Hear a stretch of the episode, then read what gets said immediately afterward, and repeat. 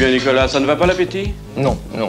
Comment voulez-vous que ça aille? Je viens de lire, là, on va encore ajouter un autre produit chimique peut-être au pain, le monostéarate. Et pourquoi faire? Pour l'empêcher de durcir, comme si ça ne suffisait pas. Le, vin avec des colorants, euh, les pommes couvertes d'insecticides, euh, la viande provenant d'animaux engraissés avec des antibiotiques, la salade avec des engrais chimiques. Mais ça n'est plus possible. Oui, la liste des produits chimiques qu'on ajoute à l'alimentation augmente tous les jours. Mais est-ce qu'il faut vraiment en croire tout ce qu'on dit au sujet du danger de ces produits chimiques? Le voyage est un déplacement, contraint ou volontaire, vers un lieu plus ou moins éloigné. Et maintenant, comment allons-nous voyager demain? Qu'est-ce que ça veut dire partir en voyage dans un contexte de pandémie mondiale? Et si finalement, cette crise était le dernier point de bascule pour reconsidérer notre relation aux autres, à la Terre, à la société, à la consommation Chloé Vasselin, auteur du Oui Oui blog, nous invite à penser un voyage de proximité, réellement éco-responsable et respectueux de l'autre. Loin des milliers d'avions qui sillonnent le ciel et des avis sur TripAdvisor. Un voyage doux, bienveillant, à quelques kilomètres de chez nous, centré sur la nourriture et ceux qui la font, celle qui nous permet de faire le lien. Le goût d'un plat contient non seulement des ingrédients, mais aussi tout un monde d'histoire, avec un grand H, de culture et surtout d'histoire, avec un petit S. Claudia Roden, écrivaine britannique et anthropologue de l'alimentation. Bonjour Chloé. Bonjour Chloé. je suis ravie de te rencontrer. Alors, je vais commencer d'abord par revenir sur ton parcours. Alors, du coup, j'avais compris que tu étais originaire du Médoc, mais non. tu es originaire de région parisienne. Exactement. Tu as travaillé dans le tourisme et la communication. Tout à fait. Et à quel moment as-tu eu envie de, créer un blog sur les boui-boui à Paris? Eh bien, ça a été un concours de circonstances. J'étais entre deux activités.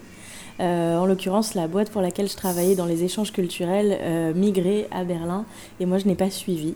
Donc je me suis retrouvée au chômage avec euh, toujours, bah, depuis ma plus tendre enfance et, et, mon parcours pro, j'avais toujours l'habitude de voyager. Et donc là, je me suis retrouvée au chômage sans peu de sous, on va dire ça comme ça, et avec toujours cette envie de partir ailleurs. Et là, je me suis dit, bon, qu'est-ce que je fais? Donc j'avais mon passeport dans le tiroir et, euh, à l'époque pas encore mon vélo, donc euh, je parcourais Paris avec mes, petits tickets de métro et je les voyais finalement comme euh, des allers-retours pour, pour l'ailleurs. Voilà. Et j'ai commencé donc le matin, j'essayais de trouver du travail et l'après-midi, c'était pour moi, je, je, partais en voyage à Paris au coin de la rue. Au final, vraiment, je savais pas ce que j'allais faire. Euh, combien de temps j'allais partir. Je me mettais dans la peau, euh, dans la peau d'une voyageuse avec mon petit sac à dos, mon appareil photo, et je partais comme ça euh, des heures, peut-être même une journée ou deux, ça dépendait de ce que j'allais trouver. Voilà. Et, comment j'ai vraiment abouti au blog? Eh bien, Parce que j'avais envie de partager ça, tout simplement. Je faisais beaucoup de rencontres, notamment à travers la cuisine, en poussant les portes de restaurants, euh, d'épiceries, euh, juste en allant dans mes marchés. Et je me suis dit, ben, il va falloir que je partage ça avec d'autres parce que le garder pour soi, ça n'a pas de sens. Donc voilà, j'avais besoin d'un rythme, besoin de sens et d'apprendre quelque chose. Et je me suis lancée donc dans la blogosphère comme ça, en apprenant à monter un blog. Ce n'était pas du tout mon truc d'origine. Et ça a été facile? Euh, Pas évident, non, effectivement, puisque je ne connaissais rien et que je ne, enfin, je ne suivais à l'époque pas de blog. Parler de moi n'était absolument pas quelque chose que je voulais faire, alors qu'à l'époque, les blogs, c'était surtout le moi, je, j'ai fait ça, j'ai mangé ci ce matin, et, voilà.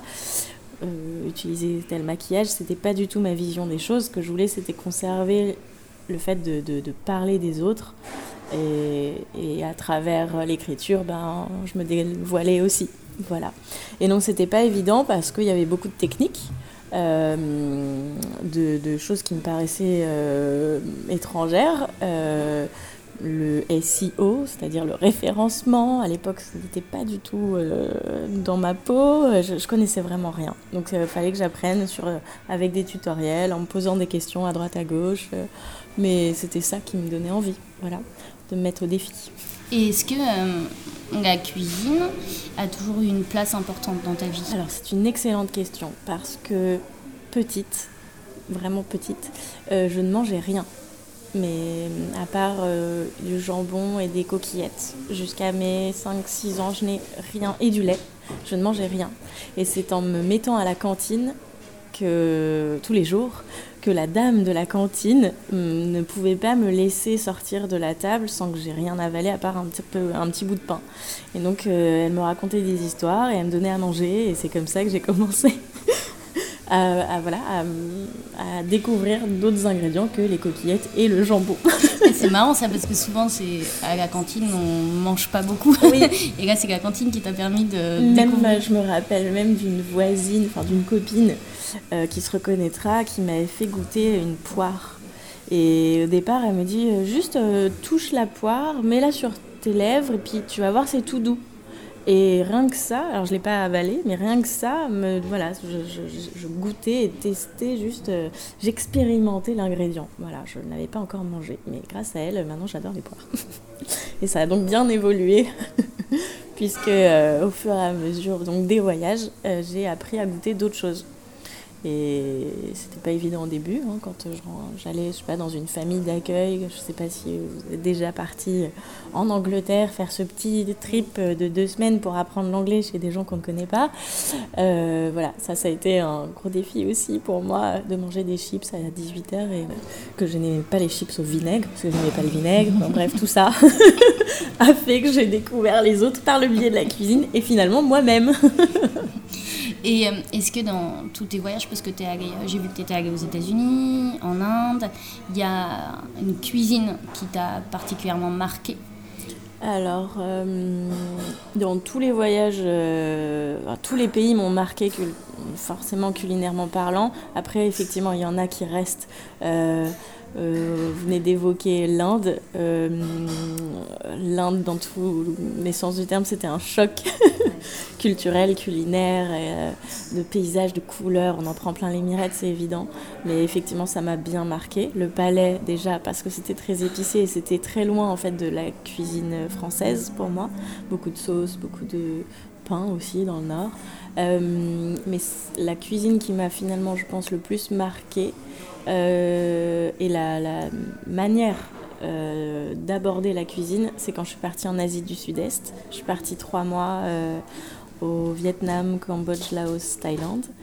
Euh, c'était au début des années 2000 et pour moi c'était la première fois que je voyais autant de cuisine de rue, euh, à même le sol, euh, à même les yeux, enfin tout était immersif. On ne pouvait pas passer à côté de la cuisine dès 6 heures du matin jusqu'à très tard le soir. En fait la cuisine était omniprésente et ça, ça m'a beaucoup marqué.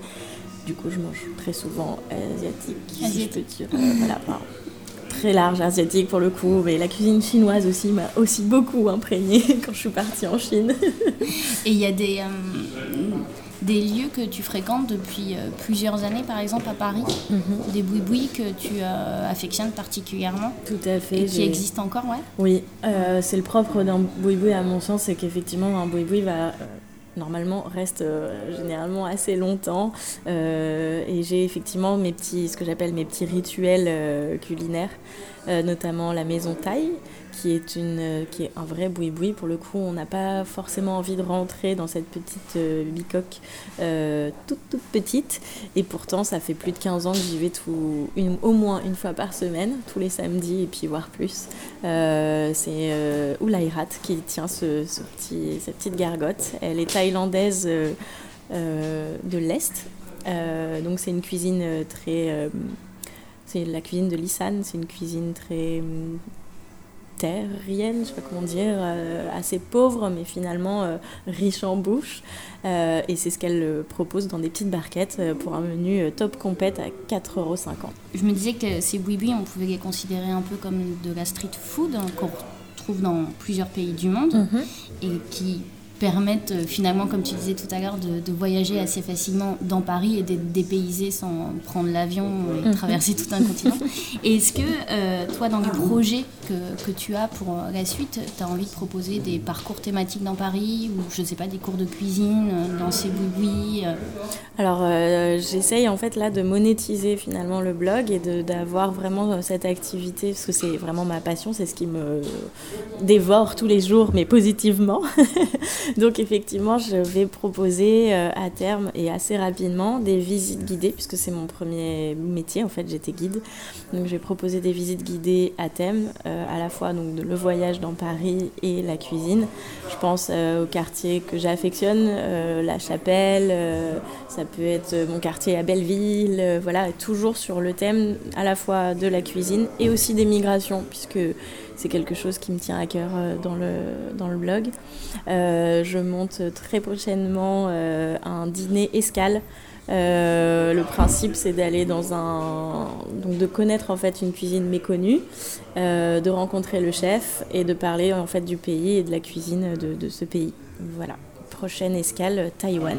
Hum, dans ta biographie sur ton site, tu t'expliques que pour toi la cuisine nous renseigne sur la relation à l'autre, au territoire, que cuisiner, c'est apporter un bout de soi sur la table. Et euh, toutes ces cuisines, ces rencontres, c'est euh, est-ce que c'est aussi une manière de, permettre la découverte de l'autre? Je parle de l'autre avec un grand A pour toi. Tout à fait. Ben, quand j'ai commencé en fait le blog, je voyais dans tous les médias que le migrant slash le réfugié était une menace, ce qui me rendait dingue puisque pour moi c'est une richesse. Euh, on, fait enfin, voilà, on, met le bazar dans leur pays et pourquoi on ne les accueille pas, je ne comprends pas par exemple.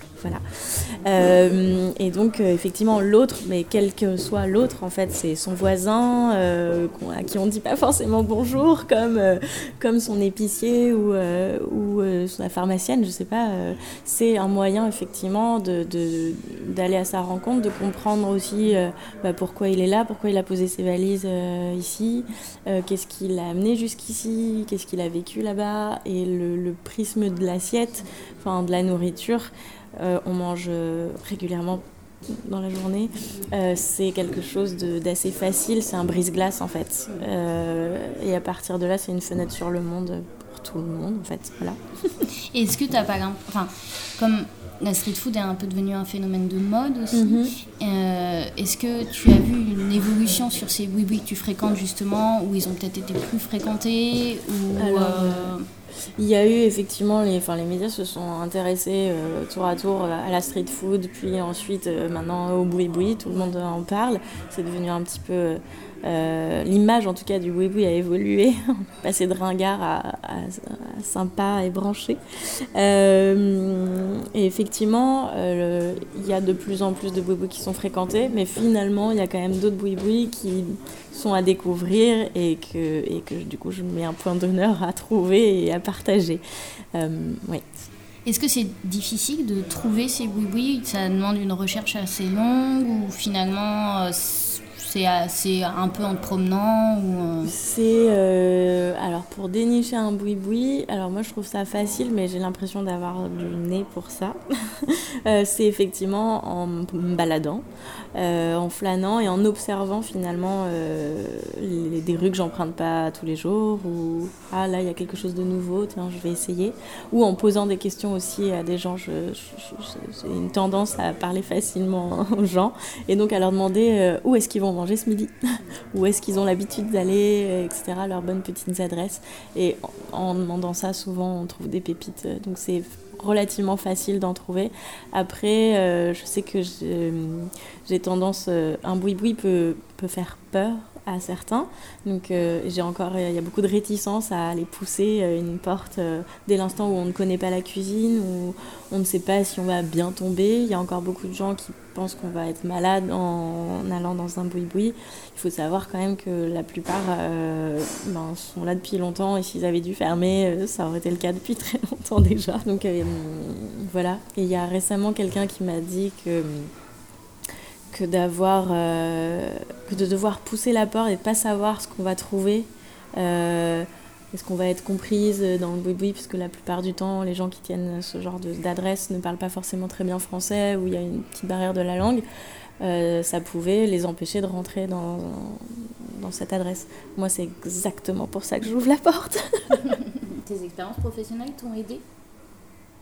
Oui, complètement. Bah, j'ai toujours euh, travaillé dans le tourisme et donc du coup été aussi sur le terrain pour, euh, parce que j'ai travaillé dans production, donc euh, initier des, nouveaux itinéraires, que ce soit à Cuba, au Cambodge, au Pérou ou ailleurs. je devais aller à la rencontre de gens que je ne connaissais pas forcément, leur poser des questions pour savoir ben, si cet itinéraire peut fonctionner il y avait beaucoup de choses aussi à travers la nourriture, parce qu'il y a de plus en plus de voyageurs qui s'intéressent à une culture via euh, la food, donc c'était aussi un moyen. Donc oui, je dirais que mes expériences professionnelles m'ont clairement aidé à être celle que je suis et euh, du coup à trouver des boui-boui et aller à la, à la, rencontre des autres. Ça c'est une évidence. Voilà. J'applique euh, les choses du travail finalement dans ma vie au quotidien. Et tu mets aussi, comme tu disais tout à l'heure, en ligne des critiques de livres oui. et des, euh, des, portraits qui mettent en valeur des parcours de vie. J'ai mhm. vu sur les cuistots migrateurs, par tout exemple. Tout à fait. Euh, ce que tu disais aussi sur les migrants et les réfugiés. Et euh, il existe plein d'initiatives, particulièrement à Paris, sur l'insertion professionnelle des personnes qui arrivent en France, qui sont dans des situations de de réfugiés. Est-ce que tu, considères que ces portraits, ces rencontres que, que, tu fais et que tu écris, c'est aussi une manière, toi, de t'engager à ton niveau euh, avec une dimension plus politique? Complètement. Je le vois comme ça et en fait euh, dès le départ euh, dans le blog c'est ce que c'est ce que j'essayais de de, de, de, de, transmettre mais que je n'arrivais pas forcément à écrire dessus parce que j'étais je suis quelqu'un d'émotive et, euh, et, donc je n'arrivais pas vraiment à transmettre euh, la rencontre. Et pourtant j'ai rencontré beaucoup de, migrants et de réfugiés et, je n'arrivais pas à, écrire leur parcours. Et maintenant avec un peu plus de recul aussi et parce que je pense que les regards ont changé, euh, j'arrive davantage à, retransmettre la rencontre et, à me comment dire à m'impliquer euh, dans cette démarche d'insertion, etc. Je suis notamment bénévole pour euh, Refugee Food Festival, où j'étais d'ailleurs venue à Bordeaux aider. Ah c'est amusant. Euh, et voilà, c'est aussi, oui, effectivement, une manière pour moi à la fois de d'éveiller les regards par rapport à ces, ces personnes-là, qui deviennent chefs ou pas hein, d'ailleurs, mhm. euh, mais aussi de m'impliquer au quotidien, euh, parce que oui, je fais leur portrait, mais à côté de ça, je regarde un contact et, et je les aide, je suis pas sûre des des traductions, euh, des mises en contact aussi euh, avec un avocat ou euh, pour faire avancer l'offre, ce genre de choses. Et donc là, ton objectif maintenant, c'est de, de vivre de ton blog. Oui, tout à fait de vivre de mon blog et d'essayer euh, de, de, de, semer des petites graines euh, un petit peu partout aussi. Je pense que Boui Boui va, va s'étendre euh, à la France maintenant et ne pas rester à Paris. On va arrêter de, de, rester à Paris. Déjà cette année, je sors un peu juste de... Voilà, je vais au-delà du périphérique et, et incite aussi les autres à aller au-delà. Récemment, je suis partie à Bobigny. Euh, rencontrer la communauté sikh de Paris euh, et donc de rester toute une journée euh, dans le temple pour je pense que c'est les Sikhs qui ont la plus grande cantine du monde à travers leur, philosophie de vie et, donc c'était une manière pour moi d'aborder leur religion et, euh, et, de comprendre effectivement toute, toute la tambouille qu'il peut y avoir et le, volontarisme finalement qu'il y a dans cette religion. C'était très intéressant et ce sera bientôt sur le blog d'ailleurs. Voilà. Ah oui, tu as presque une, une démarche euh, à, mettre entre guillemets, mais ethnographique, où tu restes avec eux, tu partages un moment de vie. Euh... Mmh, exactement. Bah, euh, je pense que si j'avais pas fait d'études dans le tourisme, j'aurais fait de l'ethno. voilà, il y a eu un loupé, je pense. Mais je m'y intéresse beaucoup, effectivement.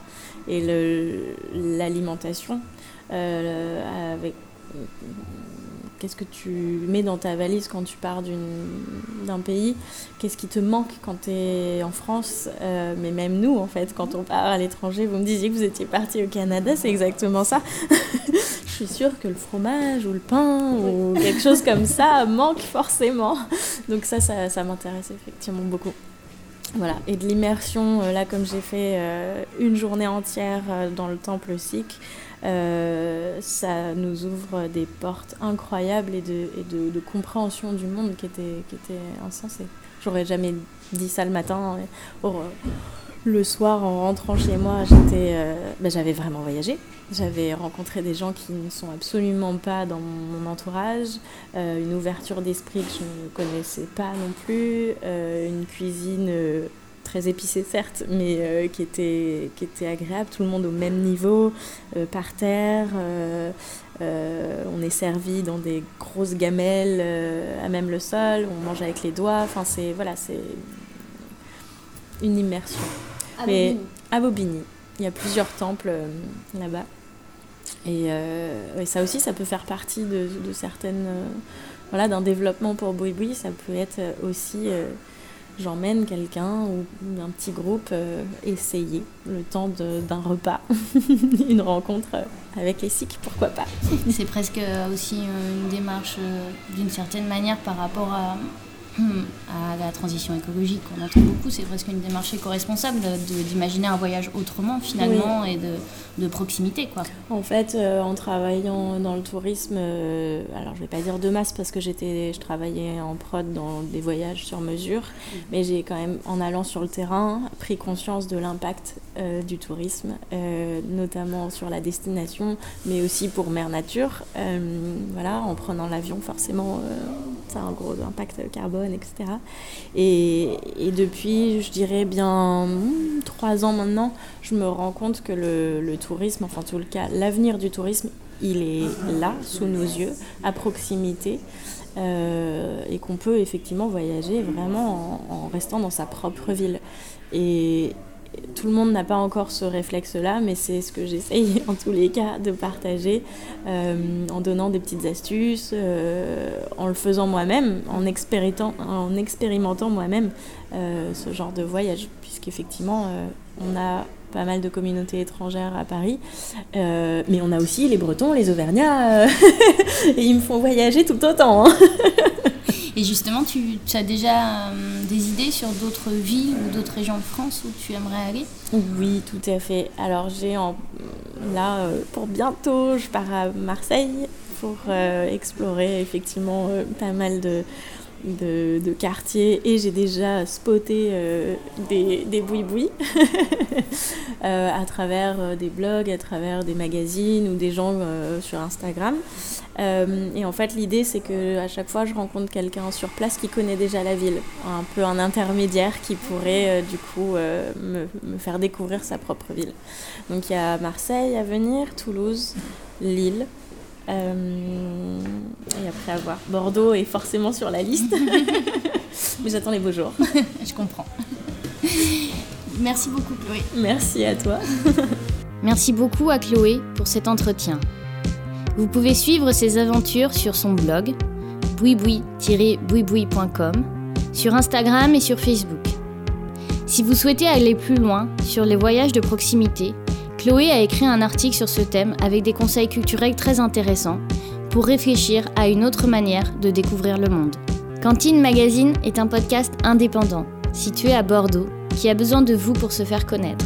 Et le meilleur moyen est d'ajouter des étoiles et des commentaires sur Apple Podcast. N'hésitez pas aussi à m'écrire à cantine.magazine.gmail.com si vous souhaitez partager un témoignage, des idées autour d'initiatives positives ou encore m'envoyer un petit message de soutien. Merci à tous et à très bientôt.